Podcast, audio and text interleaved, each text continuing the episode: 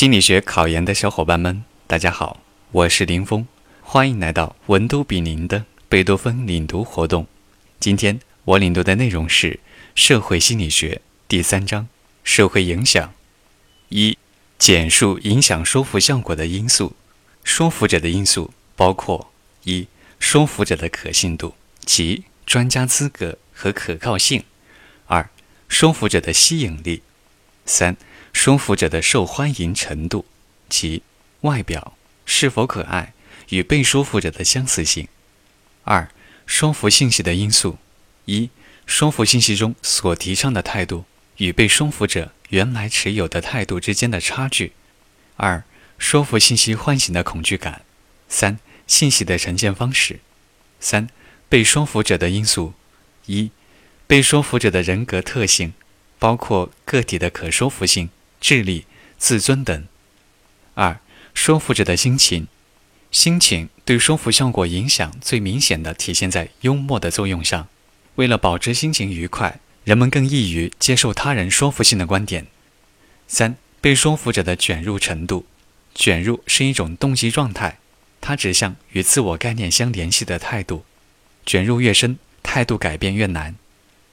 四、被说服者自身的免疫情况。过多的意先说服会使得说服者产生免疫，从而使态度改变变得困难。五、个体差异影响说服效果的个人因素包括认知需求、自我监控、年龄差异等。四、情境因素一、预先警告，如果预先告诉或暗示被说服者，他将收到与他立场相矛盾的信息，此时这个人的态度将难以改变。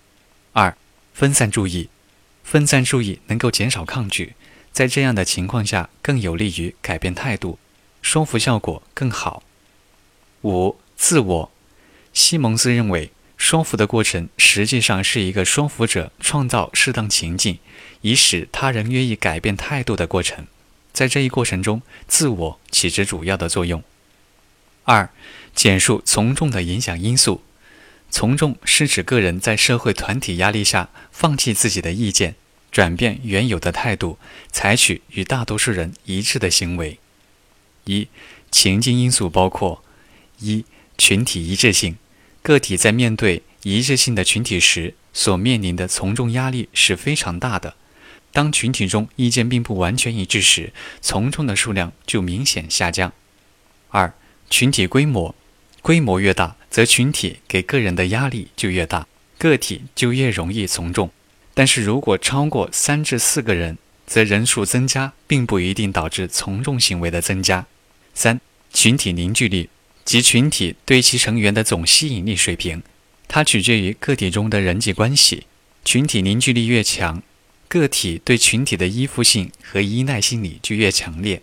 越容易对自己所属群体产生强烈的认同感。四、个体在群体中的地位，在群体结构中，属于较低地位的个体常感到来自高地位者施加给他们的压力。人们往往愿意听从高地位者的意见，而忽视了一般成员的观点。五、群体中其他成员的影响，如群体中出现一个反从众者时，其他人的从众行为会大大减少。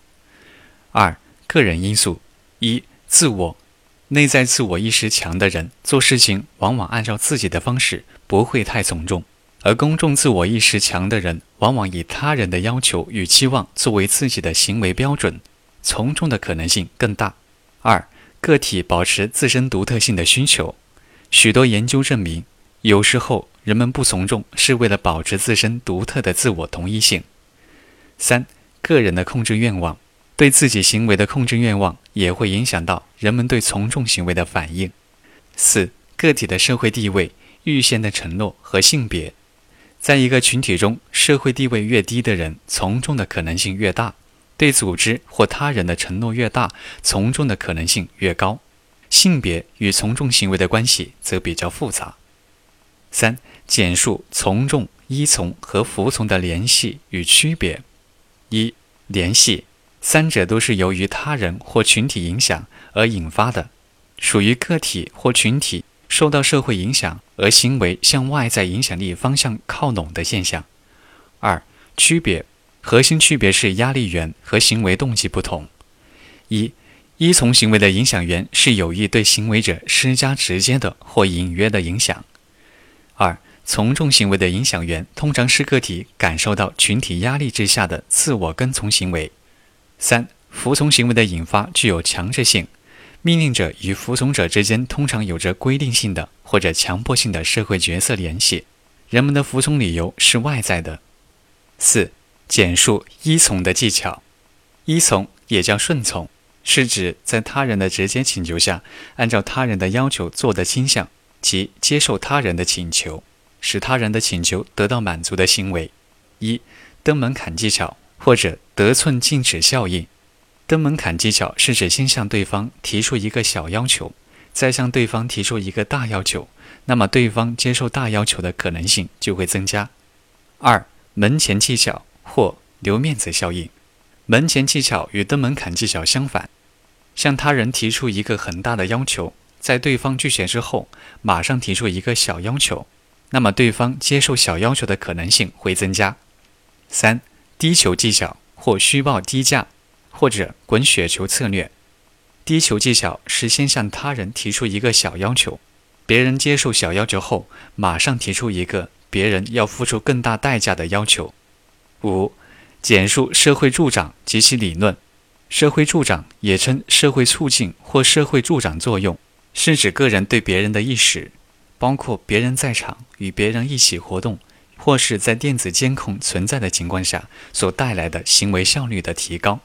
他人是监督者，其理论解释：当他人出现时，会使人们的唤醒水平增强，而这种生理唤醒水平的激起进一步强化了人们的表现。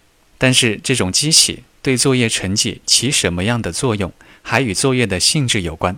他人的出现对完成简单工作起促进作用，而对完成复杂工作起损害作用。这是由于社会干扰或社会意志。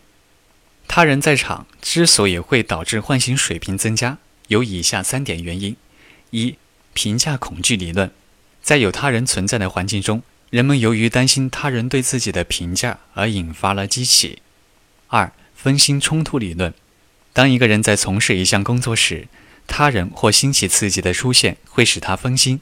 这种分心使得个体在注意任务还是注意新情刺激之间产生了一种冲突。这种冲突使得激起增强，从而导致了社会助长的产生。该理论解释的噪声、闪光等刺激对作业成绩的促进或损害作用。三。仅仅是他人在场，本身就会导致人们提高警惕或察觉，增强唤醒水平。六、简述社会惰化及其影响因素。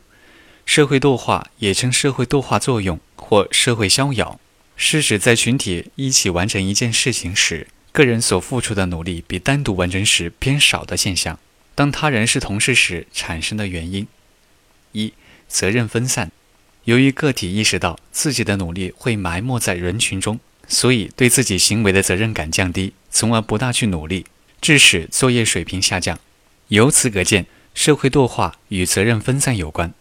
二、情境因素，在团体成员完成团体外他人指定的作业时，每一个个体仅仅是外人影响的目标之一，外人的社会影响会分散到每一个个体身上。随着团体规模的增加。每一个个体感受到的压力随之降低。克服社会惰化现象最好的办法是让人们感受到更多的参与及责任。七、简述去个体化及其影响因素。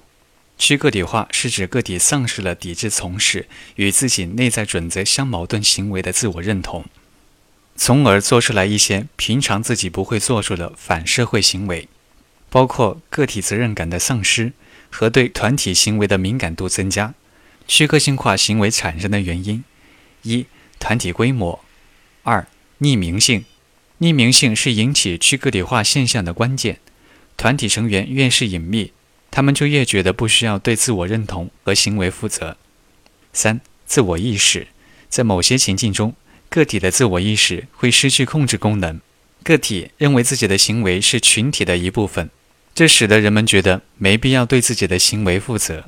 也不顾及行为的严重后果，从而做出不道德与反社会的行为。八、简述群体计划及其主要原因。群体极化是指群体成员中原已存在的倾向性得到加强，使一种观点或态度从原来的群体水平加强到具有支配性地位的现象。产生原因一，社会比较理论，即求一致。这一理论强调在极化过程中规范性影响的作用，因为人们希望他人能对自己做出积极的评价，也就是社会规范性的影响。所以会采取更为极端的方式，以与他人或社会的要求相一致，最终也就造就了团队的决策趋于极端。二、说服性辩论即求正解这一思路认为，人们在团体的极化现象，并非希望自己或他人对自己有一个积极的评价，而是认为人们期望获得有关问题的正确答案。如果多数人支持这些论点，那么个体也会倾向于支持它。并且更多的是支持而不是反对的论点会出现，从而使得这种观点变得极端。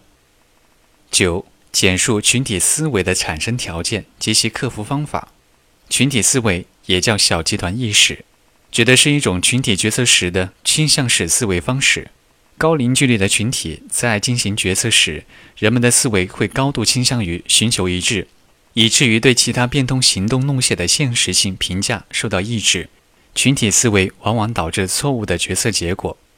一、产生条件包括：决策团体是高凝聚力的团体；二、团体与外界的影响隔离；三、团体的领导是指导式的；四、没有一个有效的程序保证团体对所有选择从正反两个方面加以考虑；五、外界压力太大。要找出一个比领导者所偏好的选择更好的解决方式的机会很小。二、克服群体思维的方法：一、领导者应该鼓励每一个成员踊跃发言，而且对已经提出的主张加以质疑。为此，领导者必须能够接受成员对自己的批评。二、领导者在讨论中应该保持公平。在团体所有成员表达观点之后，领导才能提出自己的期望。三，最好把团体分成若干小组独立讨论，然后在一起讨论以找出差异。四，邀请专家参与团体讨论，鼓励专家对成员的意见提出批评。五，在每次讨论的时候，指定一个人扮演批评者角色，向团体的主张挑战。十，简述冲突的概念以及减少方法。冲突是指个体或群体感受到另一方采取不利于自身利益的行为，并进行反击的现象。一、产生原因有：一、社会不平等，其中主要是财产、权利和声望分配的不平等；二、竞争，当不同的群体为稀缺的职位、住所和资源进行竞争时，敌意便产生了；当利益相抵触时，冲突便产生了。三、威胁，冲突情境下的潜在性威胁越大，冲突程度就越高，达成一个合作性的解决方案就越困难。四、知觉偏差，来自对对方的动机和目标的误解、刻板印象、偏见、群体极化、自我服务倾向等，都可能引起人们对其他群体的误解。五、个人因素，个人的价值观体系和个人特征是引发冲突的一个潜在根源。二、冲突的社会功能：一、结构功能主义对冲突采取否定态度；二、冲突理论则强调冲突的正功能，认为一个社会中存在错综复杂的冲突，可以防止社会分裂和社会僵化。三、冲突的平息：一、接触，接近性包括互动、对互动的预期和曝光效应，都能够增加喜爱的程度。二、合作，共同的外部威胁能够激励内部的团结。当面对同样的困难需要解决时，成功的合作会增强冲突二者之间的吸引力和好感。三、沟通，群体间的冲突还可以通过沟通来解决，可以直接谈判，也可以请第三方通过提议或者促进协商来调解，或者将双方的分歧交由第三方进行研究并仲裁。四和解，某一方的一些小小的和解行动，可以引发对方回报性的和解行动。其中一种调和策略就是 GRIT，即逐步互惠、主动的减少紧张的行动。它可以致力于减少国家之间的紧张状态。这节课我带领大家领读了社会心理学第三章“社会影响”，包含说服、从众、依从、社会助长、社会惰化、去个体化、群体极化、群体思维以及冲突的相关知识点。你都掌握了吗？欢迎在留言区反馈。